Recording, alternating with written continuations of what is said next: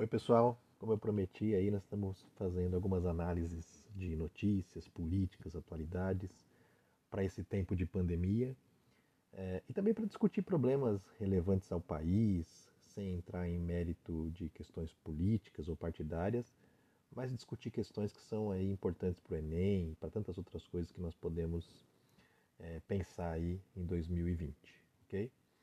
É, eu quero começar falando um pouquinho sobre política, mas conceituar algumas coisas que são importantes e muitas vezes são discutidas sem a necessária experiência ou conhecimento. Como, por exemplo, a democracia.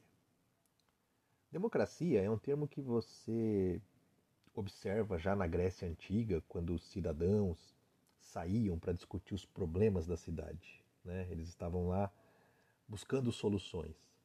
Era uma democracia direta. Por que direta? Porque eles participavam das decisões, ninguém os representava. Na verdade, é, essa democracia ela não era como nos dias de hoje, em que você elege um representante para que ele possa é, defender, ou pelo menos deveria defender, os seus direitos. Né? A democracia é o poder do povo. Tudo bem que na época esse povo era apenas alguns cidadãos gregos, de Atenas especialmente, mas a ideia era que a população participasse das decisões políticas.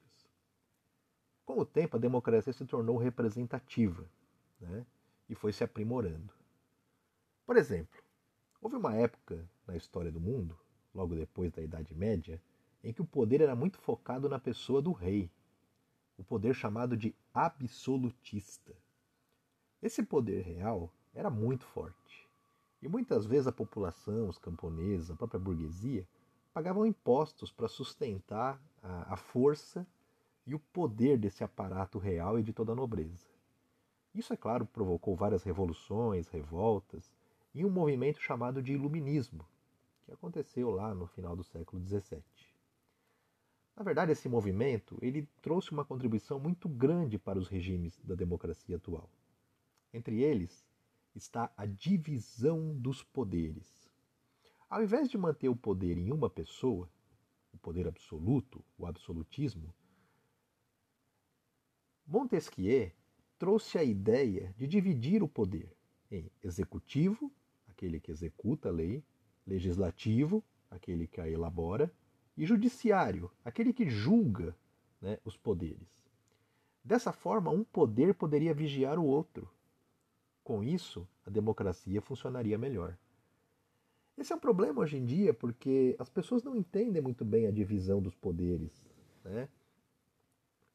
No Brasil, por exemplo, existe o Supremo Tribunal Federal, que é o ápice do poder judiciário. Existe o poder legislativo, que são os deputados federais, estaduais, que criam as leis, os vereadores nas cidades. E o executivo, que são o presidente, o governador, o prefeito, aqueles que estão à frente da execução das obras, das questões importantes do município, do estado, do país. Muitas vezes, sem entender, as pessoas pedem ditadura, por exemplo. A ditadura, ela não é um regime democrático. A ditadura, ela foca num regime autoritário, em que você pode ter uma república, pode ter congresso, pode ter tudo, mas a vontade do povo não necessariamente será expressada, ou mesmo a liberdade de expressão não ocorrerá. É, a democracia é o melhor dos piores sistemas porque ela possibilita você trocar os candidatos, você escolher quem vai lhe representar, mesmo sabendo que muitas vezes essa representação não ocorra como você gostaria. Para que uma democracia funcione bem, os poderes precisam se vigiar, mas a população precisa vigiar os poderes, cobrar os políticos, pesquisar sobre eles, cobrar ações e ser o juiz dos demais poderes da nação. Muita gente questiona a democracia. Mas a democracia funciona muito bem em países onde a população sabe cobrar os governantes que devem trabalhar para eles. E também sabem cumprir aqueles deveres que são necessários para o bom funcionamento. Democracia é um sistema que vem de muito tempo, que foi aprimorada, mas ela não é perfeita. Ela realmente tem questões a ser corrigidas. Nem sempre a vontade da maioria é a vontade que deveria prevalecer. A maioria, por exemplo, escolheu Jesus a Barrabás. Mas isso não significa que a democracia não seja é, uma forma do povo, demo, participar da cracia, poder, o poder popular, de poder eleger, de poder cobrar, de poder se manifestar conquistar direitos né, e cumprir deveres.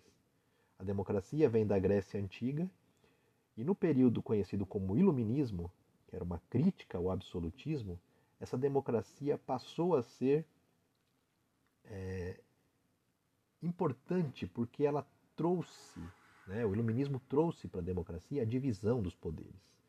Logo depois da Revolução Francesa, essa divisão já começou a existir no parlamento. Aliás, um outro termo importante que se discute hoje em dia, que é direita e esquerda, tem a ver também com a Revolução Francesa. Aqueles mais conservadores se sentavam à direita do parlamento e os mais progressistas à esquerda, os chamados girondinos e jacobinos. Hoje eu vejo muita gente demonizando a direita ou a esquerda, chamando a esquerda de comunista ou a direita de fascista, mas na verdade a direita ela tem um pensamento de menos Estado, mais liberalismo, muitas vezes um conservadorismo, enquanto a esquerda é um pouco mais progressista, quer mais Estado, né? tem um discurso da igualdade. E a gente sabe que a direita extrema se tornou nazismo, fascismo, e que a esquerda extrema se tornou um comunismo complicado, no caso da União Soviética, que era o stalinismo. Ou seja, os dois sistemas podem falhar pela ganância do homem. O capitalismo, é claro, é o sistema que prevaleceu. E dentro do capitalismo você tem, govern você tem governos de direita e de esquerda. O Brasil passou por governos tanto de direita quanto de esquerda e teve problemas e acertos é, nesses dois aspectos, nesses dois poderes. Eu vejo muita polarização e muita discussão. Claro que as pessoas têm as suas ideologias, mas é importante se informar sobre os assuntos. Né? É muito difícil você defender ditadura quando você tem acesso à democracia, porque é a mesma coisa que você querer perder a sua própria liberdade. É muito difícil você querer hum, não deixar que existam três poderes, porque os poderes eles precisam se fiscalizar. E é óbvio que alguns exageram. É importante que direita e esquerda existam, porque a oposição é importante num regime democrático. E é claro, os eleitores têm que escolher a ideologia, os políticos e os representantes que eles acreditam que vão lhes representar de forma mais é, interativa e importante. No entanto, não adianta apenas eleger e não cobrar. A cobrança é que vai trazer os resultados necessários para o desenvolvimento é, dos processos importantes sociais, políticos e econômicos. Então pensem nisso. Democracia é o poder do povo. A democracia brasileira é uma democracia representativa, porque você elege representantes. A divisão dos poderes entre executivo, legislativo e judiciário é a forma de combater o autoritarismo e o absolutismo, fazendo com que um poder vigie o outro e assim ninguém extrapole. Acima dos poderes está a Carta Magna da nação. O que é a Carta Magna? Foi o termo que os ingleses usaram quando havia absolutismo na Europa, mas na Inglaterra o rei tinha que obedecer à carta.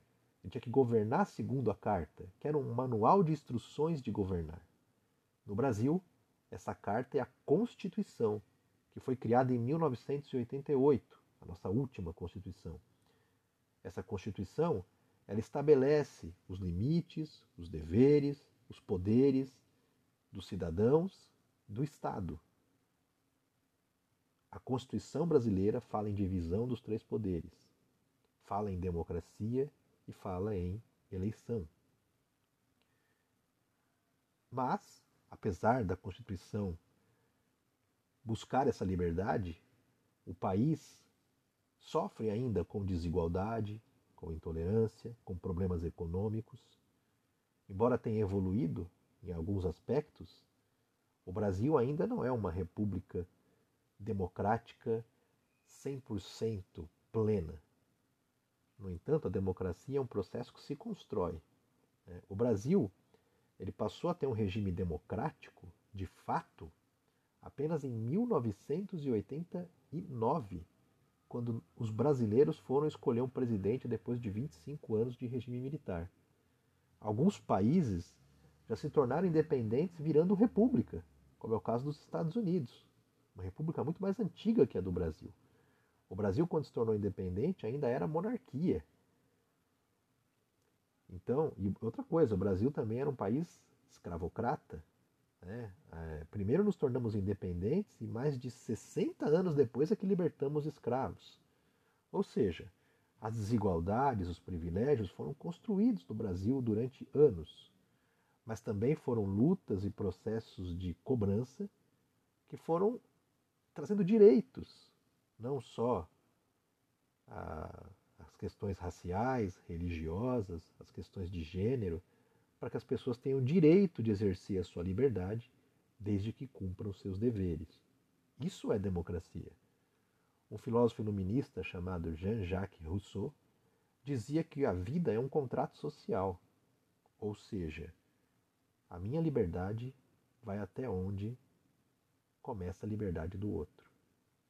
Num sistema onde a população é educada, e sabe entender os seus direitos e deveres, a democracia funciona melhor.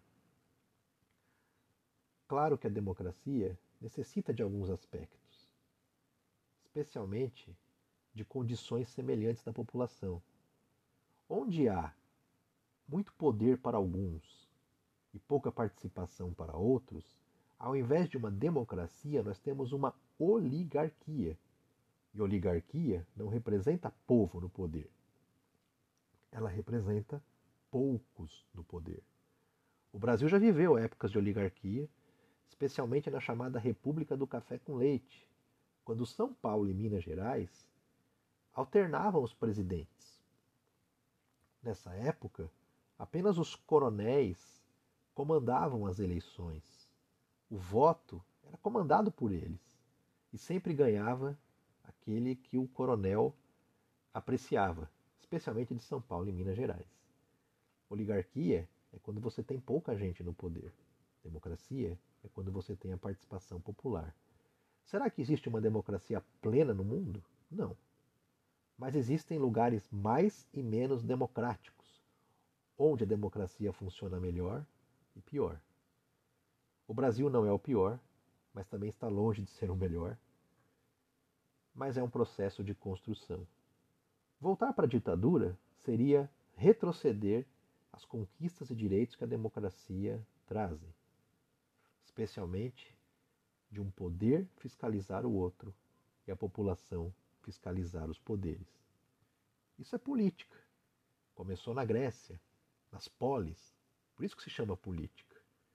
E aos poucos vamos falar um pouquinho não só de democracia, direita e esquerda, o que é liberalismo, o que é neoliberalismo, o que é comunismo, o que é fascismo, para que a gente entenda conceitos e possa discutir formando nossas próprias opiniões, sem questões partidárias, porque partido cada um escolhe o seu.